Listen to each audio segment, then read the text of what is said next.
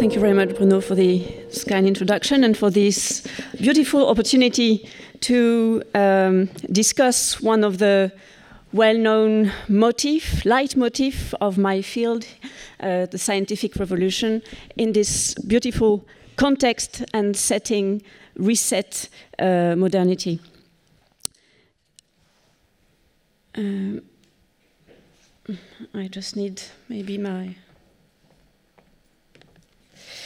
right. The Copernican revolution has been widely used as a metaphor to help give an account of what we mean by modernity. In my field, the history of science, a great number of people have devoted a lot of energy and books to constructing, discussing, and finally re evaluating or even rejecting the concept of the Copernican revolution, and more generally of the scientific revolution why should we feel so compelled to tell and retell this particular story when there are so many other episodes worthy of our attention? Why has this story been told as a disruptive story, and what does it imply for the narrative of, um, of modernity that we have inherited? Surely, part of the fascination lies in the sense that the scientific revolution is, in many respects, the origin myth of the history of science. It is the history of a new beginning, so I will go back to this idea of uh, taking a few metaphors for the scientific revolution, uh, metaphors of modernity, and reset, trying to reset them. It is somewhat strange that the term revolution, which comes from astronomy and means the circular, repetitive movement of heavenly bodies, could have become a synonym for violent rupture, for a total upheaval, for radical and epoch defining change. This new meaning emerged during the 17th century when the word entered the realm of politics. It began to refer to the British Glorious Revolution, but this was a return in terms of a restoration of a certain pure version of politics and theology. It was a return, but in a way it was also a forward motion. Then revolution soon became soon came to be used to talk about Newton, and no one thought Newtonian physics a simple return. At the same moment, Fontenelle started to tell the history of astronomy as a revolution. He tells, for instance, the story of Copernicus breaking the old order of the heavens to remove the Earth from its central position. It's all about position. Let's quote Fontenelle.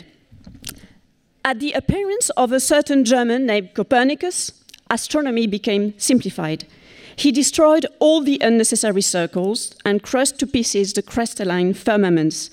Animated with philosophic enthusiasm, he dislodged the earth from its central situation and in its room placed the sun, who was more worthy of such a mark of distinction. The dethronement of the earth is supposedly the first blow inflicted on mankind's cosmic sense of self importance. But what strikes me, on the contrary, is to what extent this story gives an immense power to one man, Copernicus, who puts the sun at the center of the cosmos. If history of science has provided some of our leitmotif of the modernist narrative, the revolution as a way to break away with tradition, the male scientist with superpowers, can history of science help us to reset modernity? I would like to look at three astronomical narratives, um, metaphors, stories, gestures, to see how they might be reset by following the procedures suggested in the exhibition. Three astronomical narratives, which are in fact three optical acts Galileo looking at the sky and the infinite expanding horizon, Kircher looking at the earth from above, as Peter Weibel described as a fictional move, and discovering the globe, Fontenelle and Robert Hooke's cosmic voyages from the infinitely small to the infinitely remote. If we want to take a fresh look at a period of time filled with narratives of rupture and new beginnings, we have to look for texts which don't dramatize, which don't dramatize their novelty by breaking with the past and therefore offer a different narrative. The story has been heard a thousand times. In 1609, when Galileo directed his eyeglass toward the sky for the first time, he discovered mountains and the moon. His Sidereus Nuncius opens with a striking description of an unexpectedly irregular lunar surface. With the help of a new optical instrument, Galileo, so the story goes, discovered a terra incognita, a new world to be conquered. 17th century natural philosophers often symbolize scientific endeavor with this image of an expanding horizon. In fact, three kinds of extension were seen as being contiguous extension of the power of sight, extension of knowledge, extension of space, of the well named res extensa. Kepler says it very clearly what we can see, we can conquer. Optical instruments were crucial in this narrative as they helped to materialize this trope of conquest. If cartography is a tool for war, and I think Franco Farinelli uh, speaks just after me, uh, then telescope is a tool for conquest and colonization. But is it possible to reset our optical instruments in order to use them differently? Can we find alternative narratives to detach our scientific instrument from these narratives of conquest and colonialism? Here is the first reset I would like to attempt. This is a Gedanke Ausstellung after all. What if, instead of the image of Galileo looking at the sky, then writing a text called the Starry Messenger, we drew the emblems of modernity from a different Galilean act, recounted in a different Galilean text.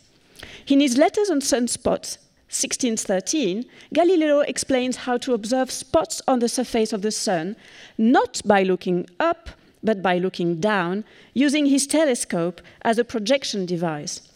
Here it's not Galileo, it's Scheiner, but he was doing the same kind of um, uh, movement uh, as Galileo. The sunspots, says Galileo, are the definitive proof against the Aristotelian belief in a materially perfect universe and a proof for the sphericity and the rotation of the sun.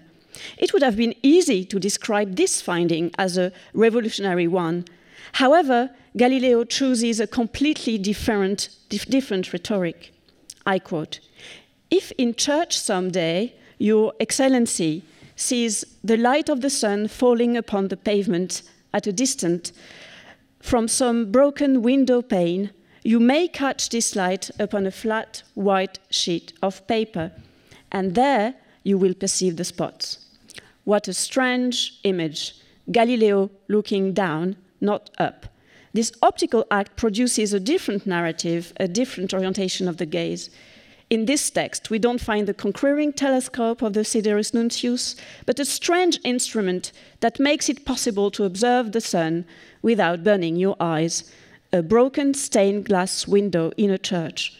You don't even need a telescope. It's not by emerging out of the cave that you will be able to look at the sun, says Galileo. It's by staying inside and looking down. The light in the church, the sunspots, appear in the house of God, speaking to us as if to say, This perception is sanctified, or at least proof against sacrilege. The instrument is not new, a broken glass, a ray of light. The way to use it, though, and to read the image is new. This could be a first resetting, assembling well known instruments in a new way in order to rediscover something that was right under our eyes but that we couldn't see. Now, if we want to see the globe, you need to imagine that you are somewhere out there in the cosmos and that you are looking at the Earth from a remote distance. This is one of the recurring narratives of Galileo's time, and the second optics I would like to look at. This, this one is a representation by Kircher of the classical thought experiment of the cosmic journey that allows to see the globe. In this image, we have a thought experiment, an intellectual move. What the angel shows to the traveler is clearly a model, a handmade globe, and what they have in front of them is a geometrical diagram, not a view of the cosmos. The image created by this fictional standpoint is powerful, but if you want to use your instruments to record the movement of the Earth, for instance, you can't stay in the middle of nowhere. You need to carefully measure the stellar parallax of the Earth and you need a very specific point from which to do so. This is what Robert Hooke did when he carried out his crucial experiment, so he called it, in the little two story house of this of his observatory in Gresham College, London. Here, Robert Hooke describes how the global is built locally from a very situated place through carefully designed and calibrated instruments. The traditional instruments of observations used by, used by Tycho Brahe were not good enough, he argued. They needed to be reset, literally, by adding a telescopic sight that is a way to measure the thing that is being observed very carefully. Thanks to this powerful apparatus, the experimentalist was no longer lost in the infinity of heavens, but was capable of following the path of the star that was projected onto the limited and controlled space he had equipped with graduation. The procedure made it possible to transport the inaccessible star into his laboratory and to capture it on his observatory table. Is it possible, then, to tell the story of the so called scientific revolution as a series of small and careful resets? I believe it is, and this is what many historians of science have been doing over the last 40 years. While claiming to go beyond, plus ultra, as you know, was the motto of the Royal Society, most of the findings consisted, in fact, in bringing remote objects back to Earth in the cave in this Kircher's engraving in order to observe them. For these natural philosophers, optics and the development of new optical instruments are crucial because they allow a restoration of the prelapsarian power of the senses, a restoration and a reformation rather than a revolution. The third and last optics I would like to look at briefly is the cosmic voyage of powers of 10, the amazing film that is um, at the same time showed and um, uh, transformed in uh, the exhibition. What strikes me in the film Powers of 10 is the fact that the journey into the infinitely small looks very much like the journey into infinite space. In fact, both were conceived in parallel when optical instruments seemed capable of opening new worlds. Powers of 10, it seems to my historian gaze, is the direct heir of the optical voyages invented in the 17th century as the result of the fusion of three traditions the scientific endeavor, conceived as a conquest, in direct reference to the great discovery with all the colonialism ambitions that it implies. Second, the contiguity between seeing, knowing, and possessing. And third, the parallelism between the micro and micro cosmos. These traditional conceptions of knowledge were suddenly activated and literalized by new optical instrument at the beginning of the 17th century. Robert Hooke, him again, wrote one of the first versions of The Power of Ten called Micrographia, published in 1665. In Micrographia, we have an optical voyage from a cell to the stars, very much like in the film. However, Hooke didn't hide the making of his images. His point was not the power of 10, but the power of his instruments. Lots of other voyages uh, were described, were invented in the 17th century. Some of them are more like cosmic trips or even comic strip, like the well known planetary voyage that Fontenelle suggests to a marquise. But what is interesting to me in this image is that when Fontenelle takes his marquise on a, on a trip, he never forgets that it's an optical and theatrical trick, unlike in the film. In fact, he makes an explicit visual quotation of the most famous set designer of his time, Torelli. Famous architects and designers were already Italian at that time. Uh, this is Torelli's Clouds. Uh, and what I find striking, again, is, as you can see, the, the uh, aesthetic reference to set design in uh, Fontenelle uh, frontispiece. Theatre may be of a great help at that point. Because in theatre, uh, it's impossible to escape impedimenta, artifice, artifacts. Even when a change of set is smooth, you know that it's man made. You can't confuse the image that has been created, created with the real world. In Baroque theatre, especially, the artifice, artifice, I don't know, is not hidden. It is the whole point of the performance. If there is some pleasure and dazzlement, it's not despite the machinery, it's because of it. Here you have a beautiful graving of the Encyclopédie showing how to make a cloud fly. What is interesting is that the two images are combined on the same engraving the machines and their effect on stage. In this culture of theatre, it's impossible to forget that there is an engineer, un maître des feintes, as they called him, a master of machinery, somebody who invented and built the fantastic hydraulic system under the feet of Louis XIV in the gardens of Versailles to create fantastic spectacles, and we see that in the exhibition. The expanding horizon, the globe, and the cosmic trip are the results of a classical trope combined with an optical trick. They were invented at a time of wit, concetti, curious perspective, and Baroque theatre. For instance, in this book by Tesauro, Il Cannocchiale Aristotelico, different kinds of optical themes and techniques and metaphors are gathered together. The telescope, but also the anamorphosis, which is using perspective, all the rules of perspective to create strange images, the movement beyond of Galileo's telescope, and the movement back of projection devices. This is a book about tropes and the invention of ingenious metaphors. Those images were the result of optical and fictional dreams, which were shared and loved because they were artificial. And here you see how I jump from procedure one to procedure six. But unlike the moderns, the Renaissance and early moderns didn't mix up their optical tricks with reality and didn't forget their physical limits. Robert Hooke, him again, said that he was hoping, I quote, a perfection of dioptrics, dioptrics and a transmigration into heaven, even whilst we remain here upon earth in the flesh.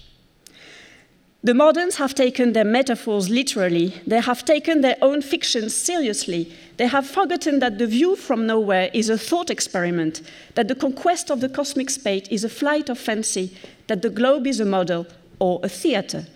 When they started to forget that this was theater, perspectival scenery, wooden models, they started to believe that they could indeed expand indefinitely, that they could seize the globe in their hand, like Kircher's angel, that they could ride on a cosmic trip, like Fontenelle's Marquise. To reset modernity and the moderns, then, you can either shake them roughly, saying, hey, you don't live on a Google Earth, or you can show them gently the tricks of their own show. And this is what this beautiful exhibition does. Uh, to conclude, I have attempted two things to find alternative texts and gestures in order to reset the modernist narrative by using procedure one, and then to situate some of our beloved and recurring images, the globe, the cosmic trip, within a culture of theater and wit that didn't mix up its wooden and painted set design and the world. I don't think we can stop the fascination those images exert on us, though. What we can do, maybe, is to play with them again, to show how they are made, and to continue inventing alternative one. What if the tale had not been one of conquest, but one of carefully crafted instruments, allowing us to learn something new about the world we live in and look at every day? That could be the meaning of an optical and perceptual reset, which happened in the second uh, exhibition, New Sensorium. Not a revolution that cast the earth far from the center of the world, but the careful making of a new perceptual body capable of recording, inscribing, and visualizing the hybrid objects of science. As you notice, I like Hooke very much, so I finish by a quotation by him there is a new visible world discovered to the understanding. By this, the earth itself, which lies so near us under our feet, shows quite a new things to us. And in every little particle of its matter, we now behold almost as great a variety of creatures as we were able before to reckon up in the whole universe itself. What if the main narrative structure of modernity hadn't been one of conquest, but one of concentration and attention? What if the motto hadn't been go west, let's conquer new territories, but rather look closely under your feet, look down to observe in a tiny space, the space that our limited senses can grasp, the remotest Galilean objects, to discover what is concentrated in a tiny bit of soil, like in Borges' Aleph, or like in Jan Zalasiewicz's beautiful and humble pebble that contains the history of the whole universe. Thank you.